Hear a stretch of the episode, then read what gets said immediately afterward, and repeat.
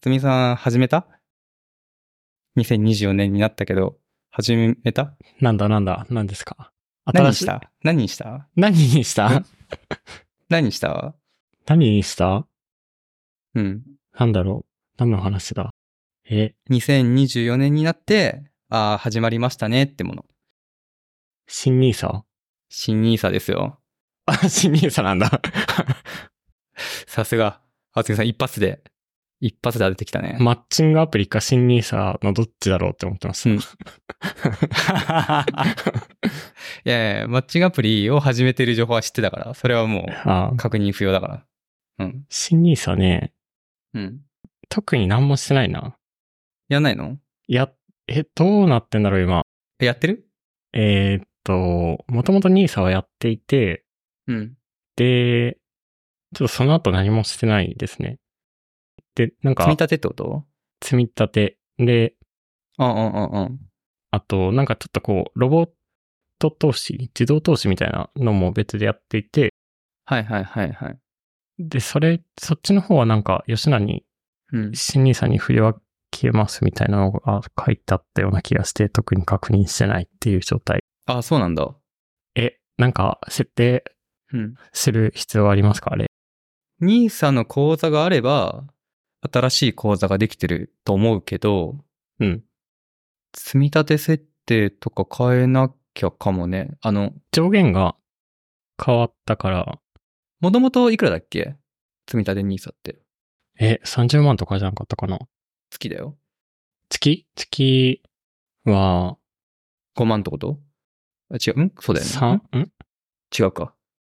いや、もっとひ、に2.5万そんくらいか ?30 万ってことは、そうか。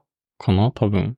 本当 かななんかさ、ポッドキャストでこういうちょっとした暗算やってるんだけどさ、後で自分で編集してる時に聞くと、全然合ってなくて、いつも。ひどい。月5万だ。だったら60万だもんね。そうですね。 30万だったらその半分か。新ニーサは、積み立てで月10万円。まだはい、はい。だから120万いける。うんうん。で、それと併用で、成長投資枠はい。が240万かなうんうんうん。年間240万までいける。だからさ年間マックスで360万はい。までいけるんですよ。うんだから増えてるんじゃないだからその前と同じ設定だったらマックスまでやってない気がする。うんうんうん。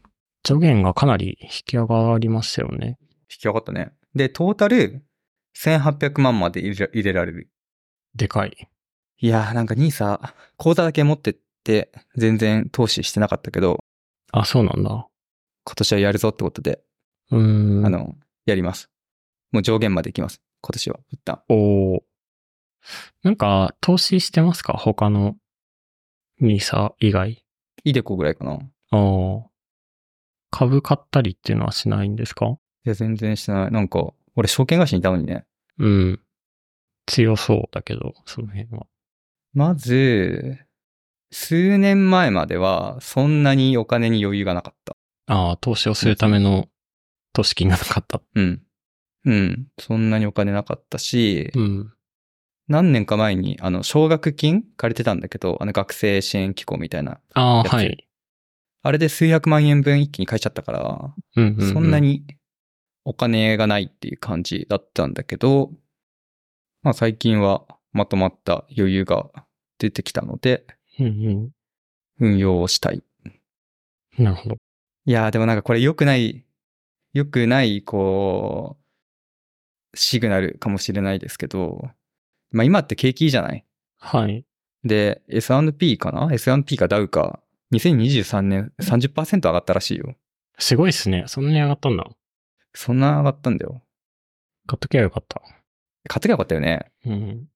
で、そういう状況でみんなもさ、新ニーサで、みんなで始めましょうとかやってるから、まあ、若干投資が過熱してる時期で、うん、僕みたいな今まで投資あんまりやってこなかったって人も、じゃあやってみるかってなるぐらい、その全体のムードが過熱気味になってるっていうのが今だから、うん。まあ、始めるタイミングとしては遅いかなという感じはしているいやー、そうっすね。が、まあまあまあまあ、で、バブル、バブルかって言われたら別にバブルではないと思うので、うん。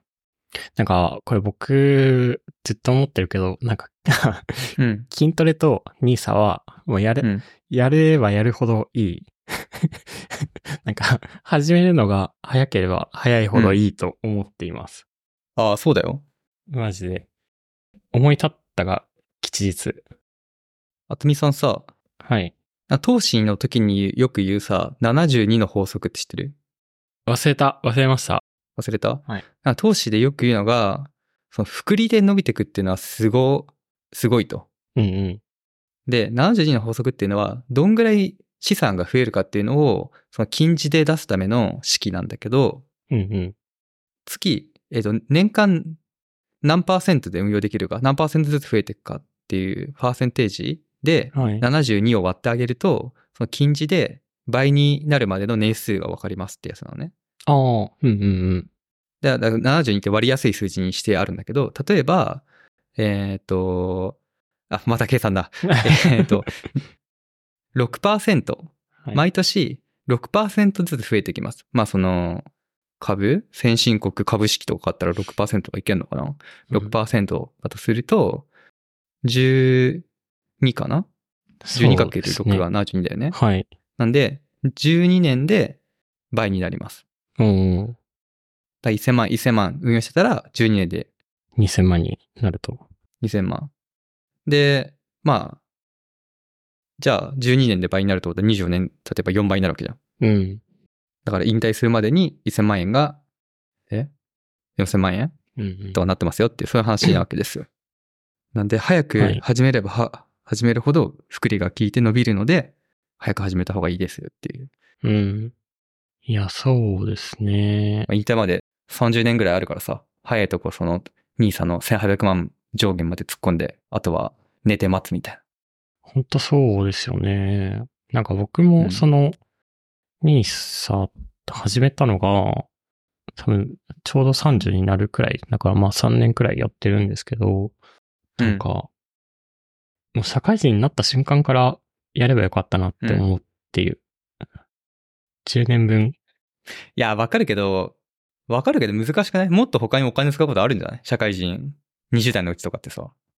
まああるけど、なんかそ、その、うん銀行に預けてるお金もあるじゃないですか。うんうん。で、まあよく言われるけど、銀行に預けても全然その利益は出ないから、うん。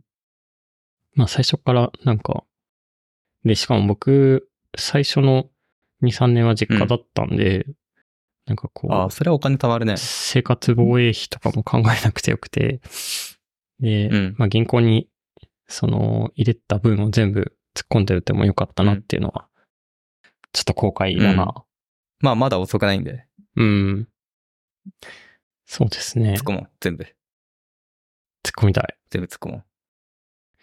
いや、ほんとなんか、その、今、ポッドキャストを聞いていて、NISA とか投資してない人うんは、絶対やった方がいい。この放送を聞いてやった方がいい。あ、今聞いてる人たち はい。そうだね。まあちょっとめんどくさいですけどね、講座開いたりとか。あ、まあでもネットでポチポチポチってやってれば。うん。まあで一き週るか間なも、一週間もあればできるから。うんうん。そうだね。いや、何買うよ。 えへつ積み立てたお金で。あ、じゃなくて。んいや、違う違う違あ、う違。そうの、投資、投資さ投資、投資商品何買うか。えー、何買ってます僕何買ってたかなもう、思考停止。もう僕は思考停止です。思考停止、停止で、オルカン。ああ、もうみんな、みんな買ってる。そうですね。オールカントリー。僕も多分、オルカンと、な、に3つぐらい買ってるんですけど、なんかもうおすすめのやつを3つ買いました。うん。うん。あと、インド株を買ったかななんかインドがちょっと。攻めるね。どうした いや、これはでもちょっと、あの、少なめで入れてますけど、なんかインド株が 伸びるという話を見たので、そこに入れてみたって感じですね。まあ遊びで買う分にはね、あの、何買っても、個別株とか買ってもいいと思うけど、うん。メインで行くのは、その、投資の基本は分散投資、長期分散投資なので、そうですね。全世界株式とか、まあ、全世界株式が分散されてるかというと、アメリカに6割ぐらい投資してるから、分散されてないんだけど、まあ、無難な選択肢うんかなと思います。あの、まだ若い人は。まあ、インデックスなどでうん。やればいいと思います。で、年取れば、年取ってくれきたときに債券の比率とかを上げていけばいいんだけど、うん。まあ今のうちはもう株式、株式で OK だから。そうですね。俺か。まあなんかよく言うのは、あの、投資うん。は死ぬ、 死ぬ直前にその蓋を開けるのがいいって呼ばれてああますよー、ね。そうだね。うだからまあ、売ったり買ったりすると。そうそう、歌い方にすると、なんか、目先の、あのー利益にうん。うん騙されて、こう、損してしまうので、もう本当に死ぬ直前まで 積み立てておくのが良いとされてますね。いやー、ほんとそうよ。なんかさ、僕、最初入った会社、証券会社でさ、相場めちゃくちゃ悪かったから、うん。あの時はもう投資で儲かるってイメージ全く持てなかったのよ。うーん。で、それでなんか商品売ってるから辛かったんだけど、辛こ の投資、投資なんて儲かんないよっていう刷り込みを抜け出せないうちに証券会社辞めちゃゃったから、あと数年いたら、あの逆にどんどん伸びてくるっていう時に重なってたかあら、ー投資に関してもすごい前のめりになれたと思うけど、うんうん。一番良くない時だけ経験して辞めてるから、あんまり投資熱が高まらずに来て、なるほどまあ最近やっと、なんか雪解けしたっていううんうんうん。感じ。ライト。で、一応なんか、あの、証券外務員の資格を持っていた私から皆さんに一言だけ言うことがあるとすそれうなばんですね。だ。はい。まあ、証券外務員ってその、売る資格ね。株とか投資信託売るときに資格が必要だから、うん。あの、証券会社で影響ある人全員持ってるんだけど、何も考えずにオルカン買えばいいんだけど、はい。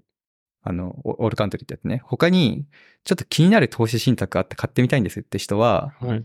信託報酬と、か購入時の、えー手数。購入時と売却時の手数料だけ見ておいた方がいいうんうんうん。と思ってます。で、一番は、信託報酬っていうのがあって、えー要は、投資信託って運用をお任せする、してるようなもんなんだけど、個別の株じゃなくて株がパッケージングされてるから、それを運用する会社がいるわけじゃん。うん。運用会社が。その人たちの手数料っていうのを、毎年毎年取れるのね。うんうん。で、その信託報酬っていうのが、まあ、高いやつだと多分3%とかのやつがあります。うん。要は100万円預けてたら、儲かろうが儲かるまいが、えーこれは手数料ですねって言って3万円取られてますみたいな。うん。そういう商品があって、で、そしたらさ、3%株が上がったとして、株というか中身が上がったとしても3%手数料取られたら、プラマイゼロみたいになっちゃうのね。はい。で、しかもそれ絶対問われるパーセンテージだから、その信託報酬って手数料だけ、えー、見て、0.1%以下のやつがあるから、うんうんうん。それを買ってください。で、オルカンとかは0.05なので、まあ、き、基本的に、そのインデックス連動系の、その投資信託って手数料めちゃくちゃ低いから、うんんそういうものを選んで、一応手数料、信託報酬の欄を見て、えー0.1%以下はいの。ものを選ぶということだけやっていただくといいかなと。これ思い本ます当そうですよね。なんかこう、投資始めるこう本とかにも全部書いてありますけど、手数料、うんなんか何も知らないで買うと多分普通に数パーセントのやつあるから、できるだけ安いもの、安いパーセンテージのところを選んで買うっていうのがうん。必須ですね。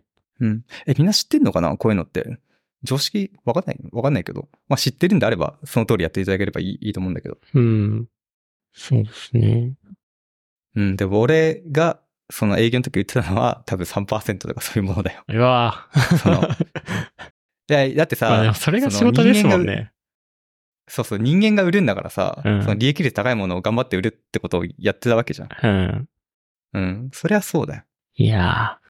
で、所沢さんは今年から始めたんですか、うん。今年から始めて、あの、SBI に口座作って、おおー。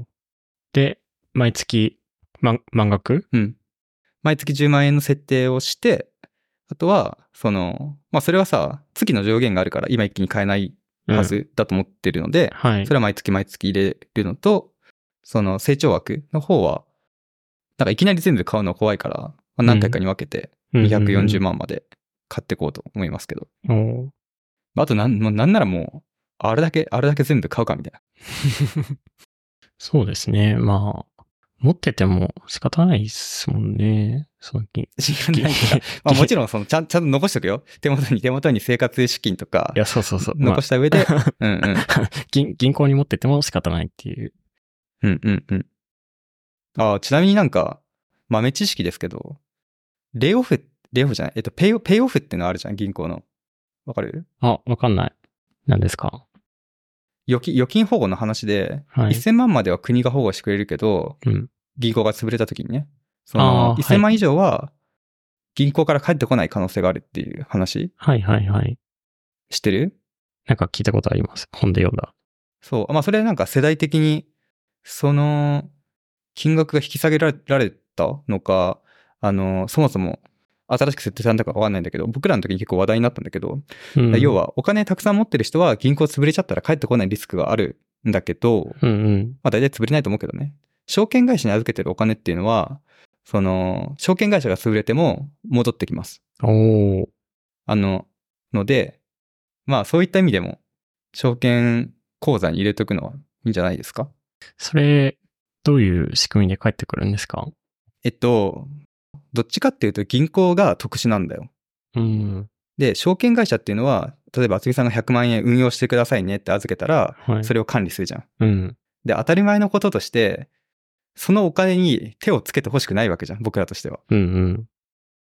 預けといたお金。で、当然手つけないのよ、証券会社は。はい。だから、個別に会社のお金とは別に預かってるお金ですって分別して管理してるから、潰れたとしても、その、もうそれはその会社のお金じゃないから、ちゃんと返せますよっていうのが証券会社うんうんうん。なのね。普通じゃん。はい。それが普通なんだけど、銀行というところはやばくて、渥美さんが100万円預けました。ではい預金です。使わないんだから預金です。預けときますって言うと、そのお金に手つける のよ。だから、はい。渥美さんが100万円預金預けるじゃん。そしたら、おお、100万円手元にあるから、これちょっと所沢に貸そうっつって、所沢に、あの、渥美さんのお金を、あの、これ手数、あの、金利、あの、10%ですね、とか言って、人のお金貸すのよ。はいはいはい。で、それで、あの、手数料で、手数料とか金利で儲けてるって、そういう、なかなかヤクザな商売をやってるのが銀行な ので、はいはいはい。なるほどね。で銀行は、銀行に預けたお金っていうのは、銀行はちゃんと管理して、かんちゃんと管理っていうか、その、別、個別に管理してません。使っちゃってるので、うんうんうん返せって言われても返せない。うん。わかりやすい。うん。